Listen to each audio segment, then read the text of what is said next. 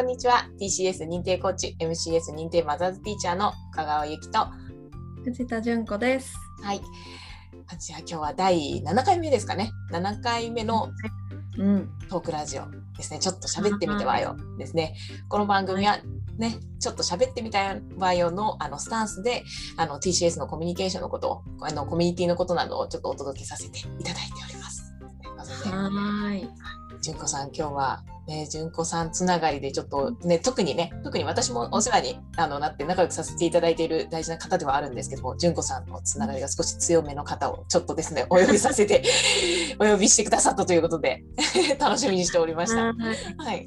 今日はですねあのもう本当にむちゃくちゃお世話になっている山道コーチに遊びに来ていただきました。ありがとうございます。えー、どうもお邪魔いたします。はい。あのちょっと,、えーと、もうご存知の方もいらっしゃるかもしれないんですけれどもあの英語で TCS を開講するっていう機会を今年運よくねこういただいたご縁であの今ご一緒させていただいてます。はい、はい、でね志保さんあの今回このご縁いただいたきっかけもあってこういろんな方と勉強会でご一緒させていただいたりもしながらなんか交流できたのすごく勉強になったなって私は思ってるんですけど、うんうん、なんかはいちょくちょくこうご質問いただいたりだとかあの応援していただいたりだとかもね、あのしたので、どんな感じだったかはい是非お話できれば嬉しいなと思ってます。はいお願いします。はいお願いします。なんかあの始まる前の2人のこう打ち合わせと呼べるのか呼べないのかみたいなトークからも私はすっかりハマっておりましたが こんな感じなんですねいつもね。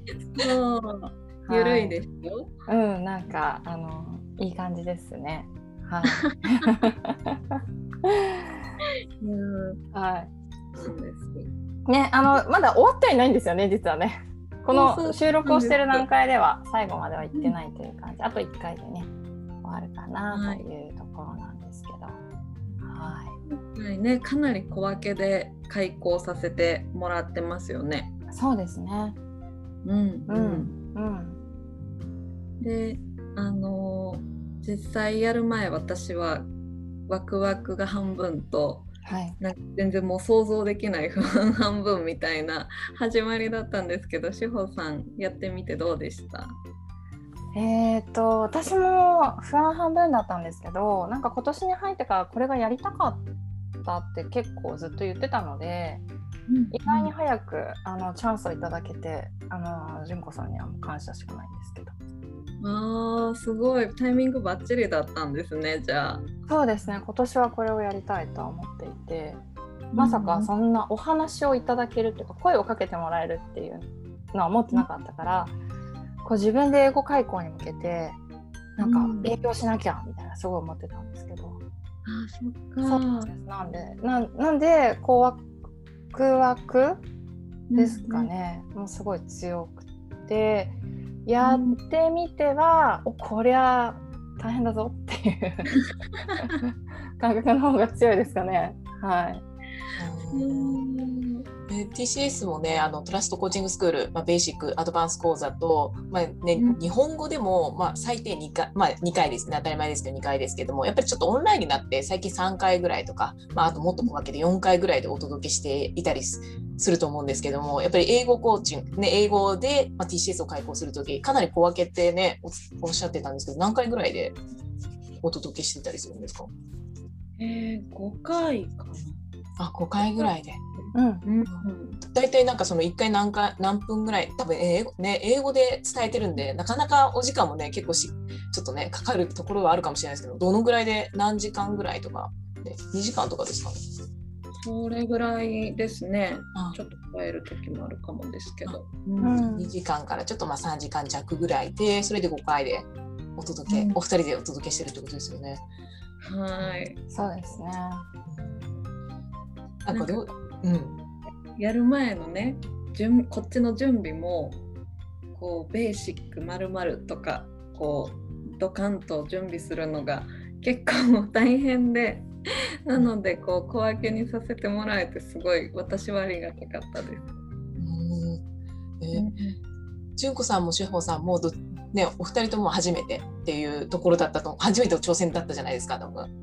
うん、で初めて、まあ、海外の方あの、ままあ、何人な、ね、どこのお人かっていうのはちょっと毎日伏せてあのまあ、置くんですけどもあの当時初めて外国人の方にお届けしてみたなんか率直なご感想みたいなものってなんかお二人だから聞けるとちょっと面白そうだなと思ったんですけど。うん。えー、志保さんどうですか？えっ、ー、とあの英語力は、えーと、今回勉強会もやったので結構本当に英語が担当の方たちに助けてもらって英語のヒントとかたくさんもらったりとかしてそういう準備はしていくんですけどどっちかっていうとやっぱりコーチングなので向こうがこうどんな話がしてくるかとか全然わからないじゃないですか。うんうん、なので本当にあの何て言うんですかね英語でやってるっていう感覚が一瞬抜ける感じです。だから日本語でやってるのと同じだと思います。うんはい、でもう本当に一軸を一軸っていうのはなんかこう全ての言葉をちゃんと聞き取らなきゃっていうのがあるので余計に集中してあの話を聞いてるっていう感覚がありますね。入ってるっていうかそういう感覚でずっと話を聞いてるので、うん、これ多分ねぶっ通しでやったらね お互いに 受講者さんもそうだしお互い第二言語なんですね、うん、今回は。あ向こうの方もネイティブではないので第二言語同士でやってるのでなんかこうピタッと表現がとかピタッとこうお互いの認識がはまる部分にたどり着くのがすごくエネルギーがいるなっていうのを感じてます。うん、なるほどねすごい。あそうか第二第国語ね。あすごい。すごい高度なあのあのちょっと想像とまたねイメージと普通に英語が堪能な方とっていう感じのイメージで勝手にね思っていたのであすごいですね。伝えでも堪能ですよ。お相手の方はものすごい堪能ですよ。あでもそこの微妙なニュアンスがねやっぱりそのね母国語と違うってところですもんね。ああ、なるほどね。えー、え、純子さんはどうですか？やってみてのご感想。そう、コーチングとしての時間だなって、なんかその英語がとか。もうもちろん私はすっごい神経使うんですけど普通にこうなんだろうそあの日本語のように自然に聞こえてくるわけじゃないからすごい神経は使うんですけどなんかそれ以上にこう今どんな表情でどんな間があるかみたいなで何考えてるんだろうなみたいなことを想像しながら進めるのがもうすっごい疲労感だったので毎回終わるたびにエネルギーめっちゃ使ってたんだろうなって思います。うん、うん、あ、うん、その通りですね。そうですよね。で、あとプラスなんかそのね、そのそもそもなんかまあ、日本人同士、まあ、なんだろう、うんね、人種でなんか文化の違いがやっぱりあるじゃないですか。でそもそもまあ、ね、大事にしてるものとかが、まあ、正直違ったりするじゃないですか。そういったところもやっぱりちょっとね難しさとかが、まあ、あったりするのかなって思ったんですけどもそういったところはどうです？か、ね、お届けしてみて、まあ、あんまり、まあ、そういったところはないのかもしれないですけども。どうなんですかね、そういった大事にしてるものの違い、明らかにまあ違ったりすることもあると思うんですよね。そこら辺どうですかね？か感じるものとか。確かになんか違うなとは思うんですけど日本人でも全然人によって違うかったりもするし、うん、なんかなんだろうそこがやうんなんか特別意外なことがないことの方が多いんですけど、うん、なんか今そのお相手の方って日本で生活されて日本で働いてらっしゃる方でもあるのでなんかその方がこう今働いてる職場だったりだとかそういうところでこうどんな風に相手の人とこういい関係を築くかでこう気になるポイントみたいなところってなんかいろいろあるんだろうなと思いながらすごいこう勉強になりました。うん、うん、そうですね、うん。そうですね。今回の方は日本に住んでいらっしゃるのでこう日本の考え方とか日本だとこうだよねみたいなところもある程度わかるんですけどなんか結構なんか例えばっていう例をすごい無駄にいっぱい出してますよね私たち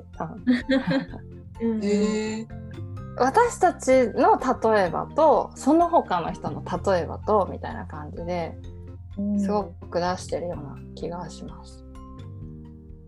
ああなるほどね。なるほど。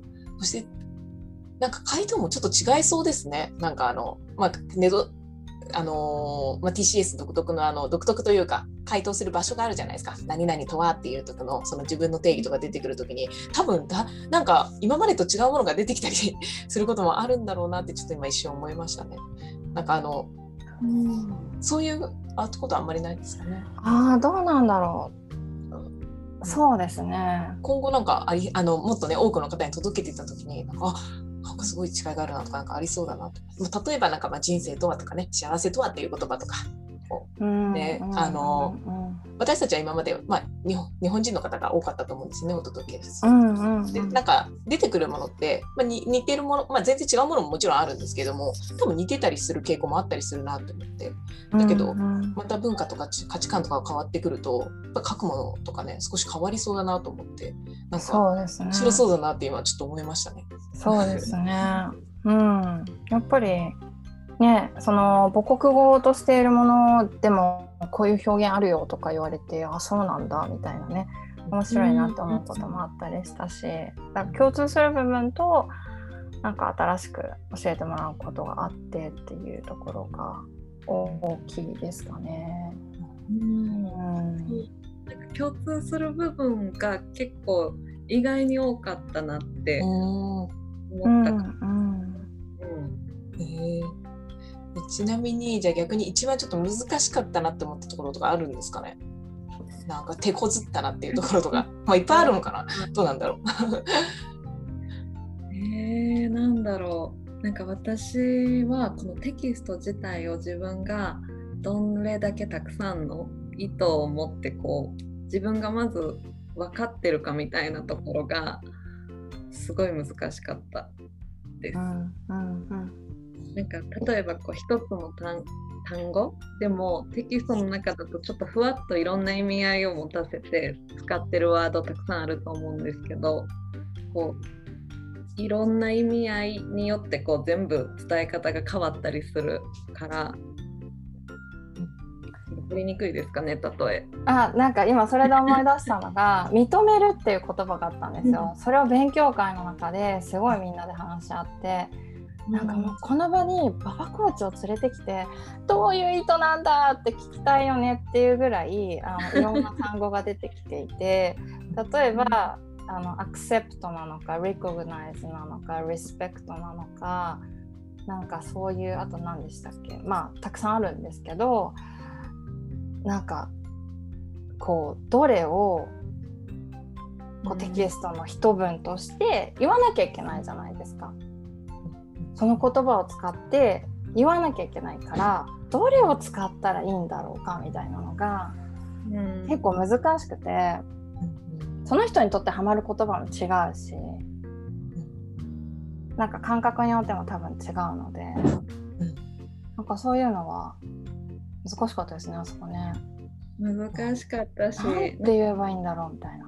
めっちゃ考えましたよねテキストをだから見ながら意図を考えましたよね。そうそう日本語のね日本語の意図をそもそも考えてこれは一体何こ何何なんだろうみたいなことを考えながらじゃあ例えばでって言って5パターンぐらい取っといてうんで流れでなんか一番伝わりそうな一番しっくりきそうな単語で進めていこうみたいなところに落ち着いたんですけど。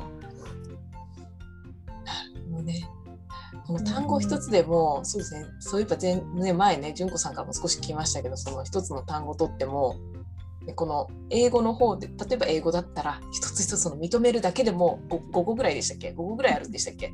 なんかそのみそう。の があるっていうだからすごい日本語とのその違いがすごくなんか感じて本当に日本人ってすごい読み取って会話してんだなってすごい改めて感じた記憶がありますね。それ初めて聞いた時。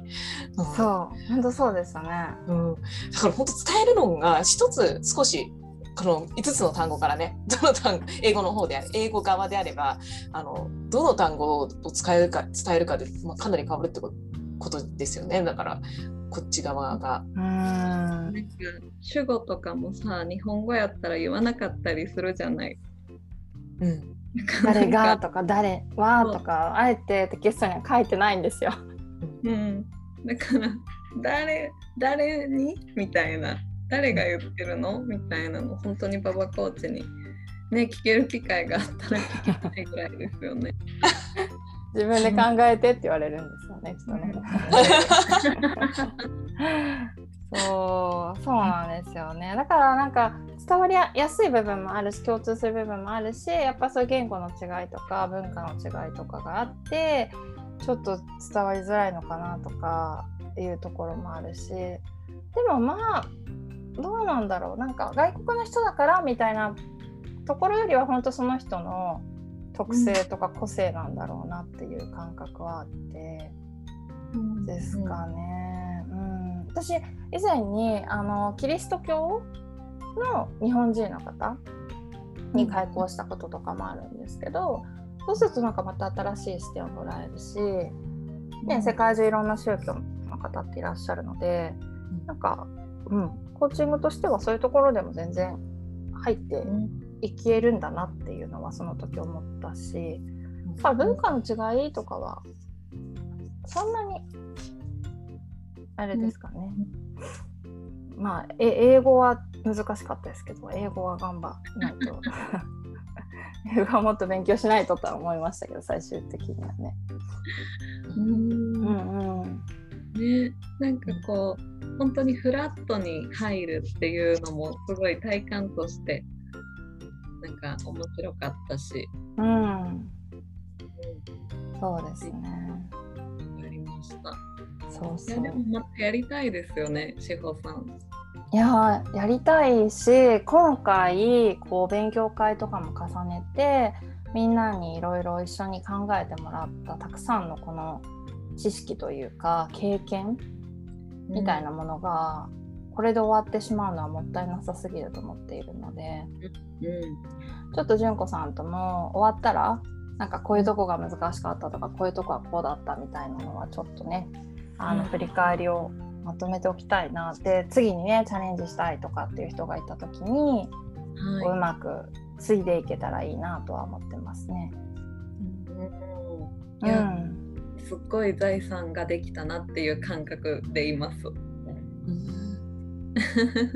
そうそうなんで勉強会に参加してくださった皆様たちがねすごいね、うん、すごすぎたすごい人たちだった本当に。えー、ACS 認定コーチすげえって思いました。すごいボキャブラリーが貧困ですけど。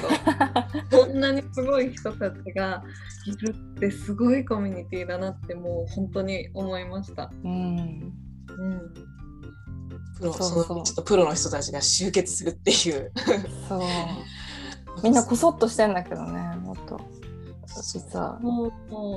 すごいやんみたいな。そう志保さんもさそこら辺さ隠してる隠してないけどなんかそこら辺なんかちょっとさわかなんかちょっとふわっとさすごくさを感じさせないようにしてくださるところあるじゃないですか。そのめちゃめちゃすごいのに、うん、そう、うん、なんかあ全然？みたいな感じでなんか感じさせてくれるんですよね。だからなんか私もああって思ってなんか純子さんから結構いろいろお話聞いてやっぱりあ志保さんすごいんだって改めてやっぱり思ってたけどやっぱりさらに思ってなんかそこがあんまり感じさせないなって思って褒められた。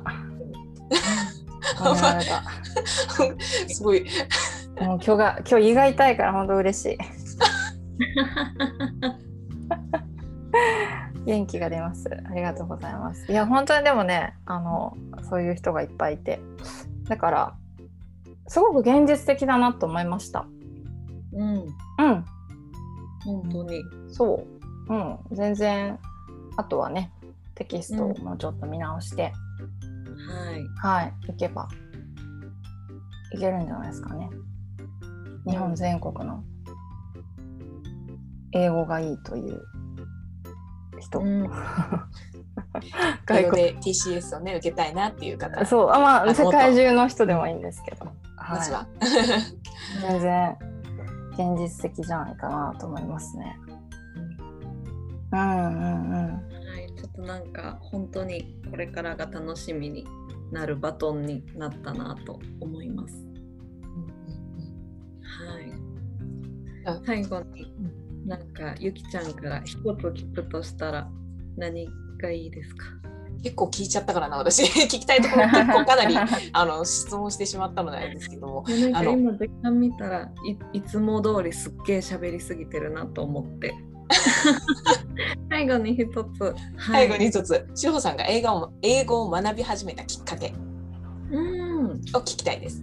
ああだいぶ遡るんですけど。えっ、ー、と中1小6とかその辺です。ねうん、え学校で小学校で英語を学ぶようになって興味を持ったっていういや小学校中学校に入る前になんか塾とか行っとかないとやばいんじゃないみたいな感じで寺子屋みたいな近所の英語塾に入ったのが最初でした。なんでみんなと一緒ですあの中学の授業からなので私は。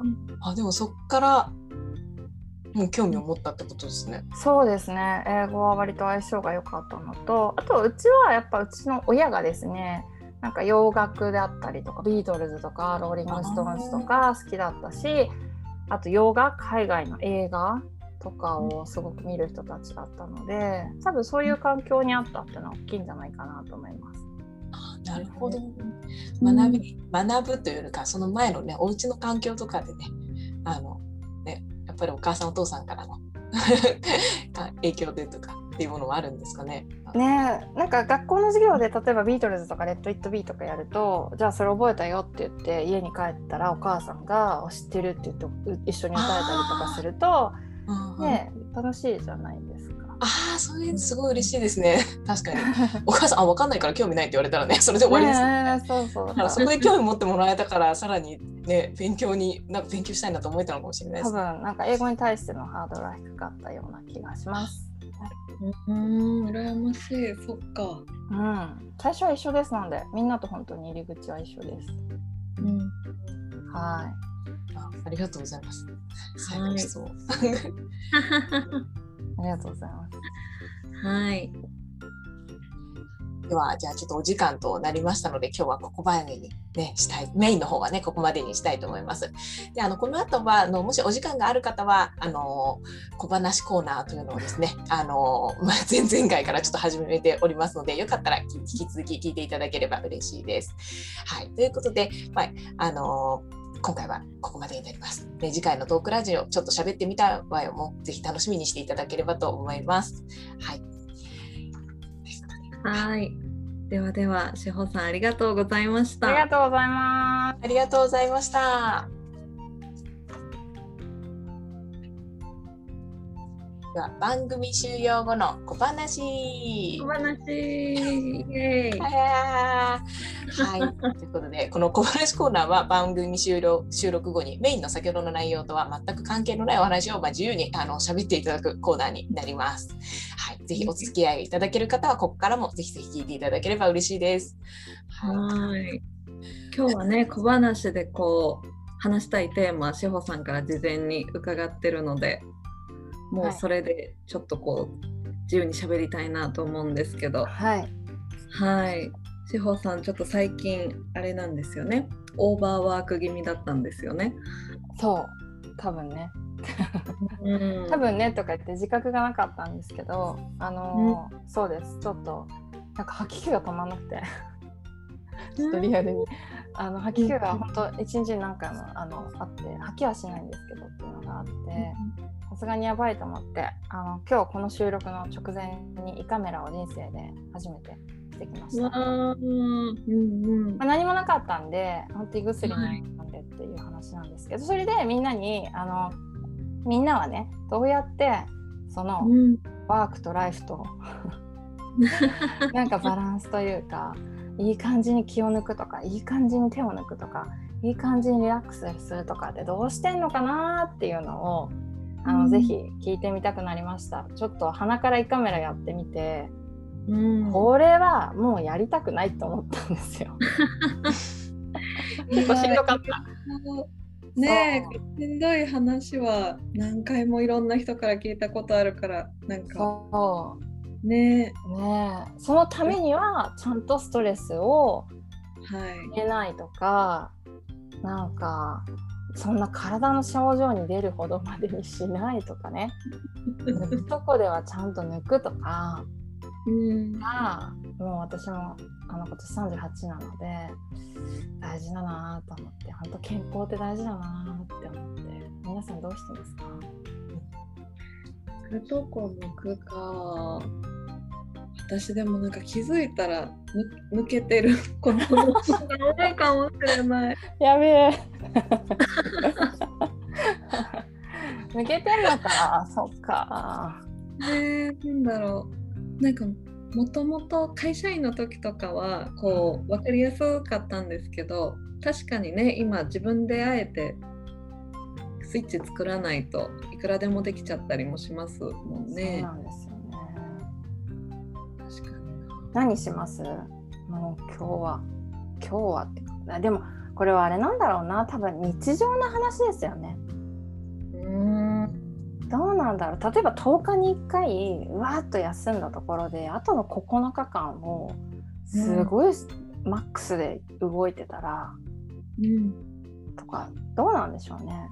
ゆきさんどっちタイプですか？こう。うん。毎日ちゃんと抜けてます私も抜けてないのかな？ちょっとねそこら辺抜けてるか抜けてうん。ねねぬ抜いてるってどんな感覚かなと思って。なんか分かんなくなってきたなと思って。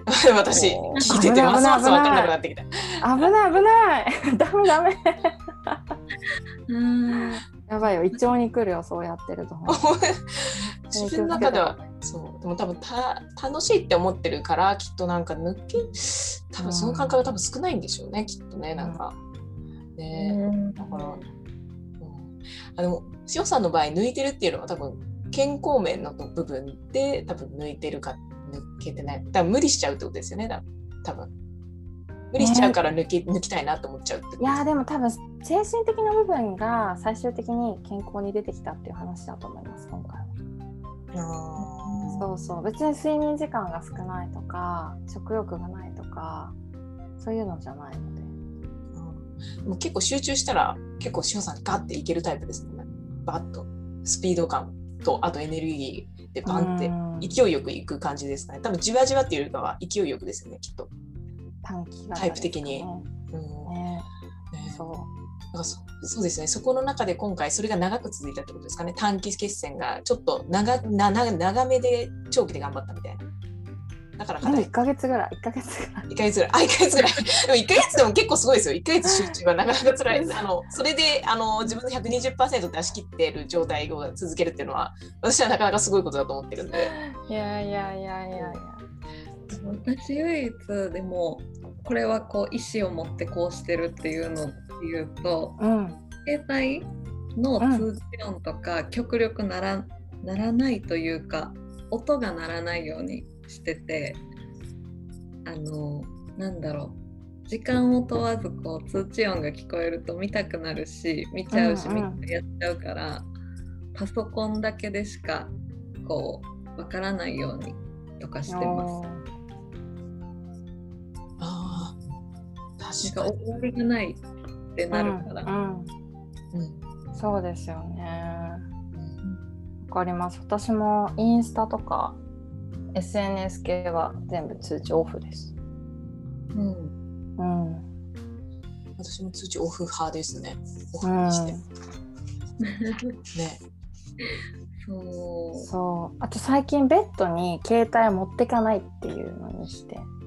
ああそれめっちゃいいですねその何心がけやっと。で、ウォッチで、ウォッチしたまま寝て、ウォッチの朝起こしてもらってます。携帯ないから。へえあそっかそっかそう、すごい優しく起こしてくれるんですよ。なんかね、ポンポンポンポンポンポンポンって、こう、なんかタップずっとして、朝ですよって起こしてくれるんですよ。へえすごい。すごい。でもいいです。あの、まだや始めて数日ですけど、携帯はパソコンで充電したままベッドに持ってかず寝る。で朝起きてもバッと起きるじゃないですか。うん。うん。ベッドでゴロゴロしないので。いいですいいです。もっと早くにやっとけよって思いましただからそれを。でもいろいろ工夫してますね。その気の抜き方というか抜こうよ抜こうっていうところで。めちゃめちゃ工夫してるなって今思いました。最新機器を使って。うそうガタが出てきて初めて。ね ガタではないですよ。ガタが出てきて初めて。いやだからそう特に皆さんとか本当にねだから週7で仕事してます？なんだね。し完全オフ日って週何回とか作ってますか？あでも絶対私一日作りたいって思ってますよ。おーそれでもなんかやっぱりでも入っちゃうときはやっぱりやっちゃいますよねそれで。うんだからまあオフオフって言われるとオフじゃないのかなとか思ったりね。そうか純子さんは？私なんか完全オフ日にならなくてもいいんですけどなんか本当に平ななんだろう土日とかに何何かが入っちゃったらこう平日の朝目覚ましかけない日を作るとかうんなんかそういうこう自分が満足できるなっていう休み方はなんか入れるようにしてる。休んであって思うことが疲れる。本当に体が疲れてるとかそういうこと以上に私は休んでないって思うことが疲れるから なんかそういうちょこちょこしたあの甘やかし方をしてます。ー本当だ。うん。どうした？し塩さんどうです？他の人の聞いてみて。いやうん本当おっしゃる通りでちゃんとやす 休みを意図的に作るみたいなねで塩さんが本当に休みを取れるかどうかっていうとそこわかんないですね。塩さんなんかそれでもなんかやっちゃいそうな気が。そうだってなんかそうなんかやっちゃうんだよね気づいたら多分ね、さ多分翔さんにとって悩みじゃないけど、なんか悩みって思ってるってことだなってちょっと思ってました。思いましたなんか話いやでもほらやっぱりそれが胃腸に出てきちゃったからさでね。変えないといけないんだよね はいじゃ少しねじゃあ純子師のねそうですね。どうするっていうのをちょっと一個 取り入れられ取り入れることがねできないかもしれないんですけど。いやいやいやできないかもしれない。事ぜひ。ありがとうございます。参考になりました。大変。本当に。それでもやっちゃいそうな。んか。やってたら止めてあわかりました。止めるっていう方他の人が止めるっていう方法そうでいきましょうね。そうそうそう多分翔さんの場合は私に胃カメラって送ってくれたらピタッと止まると思もうもう二度とやりたくない。うももう嫌だと思ってうやめる不快を避けるっていう。そうそう不快を避けるんだね。キーワードになったんで大丈夫ですそうですね。純子さんどうでした？小話。いやー うん。なんか本当にさまつなことしかお伝えできずで申し訳ないんですけど楽しかった。ありがとうございます私もすごい楽しかったです。ありがとうございます。ありがとうございますじゃあ今日また小話の方もちょっとお時間になりましたのでここまでにしたいと思います。最後までお付き合いしあのいただきましてありがとうございます。ありがとうございパますチパチパチパチはい、今日のゲストは山山道志保さんでした。ありがとうございます。ありがとうございました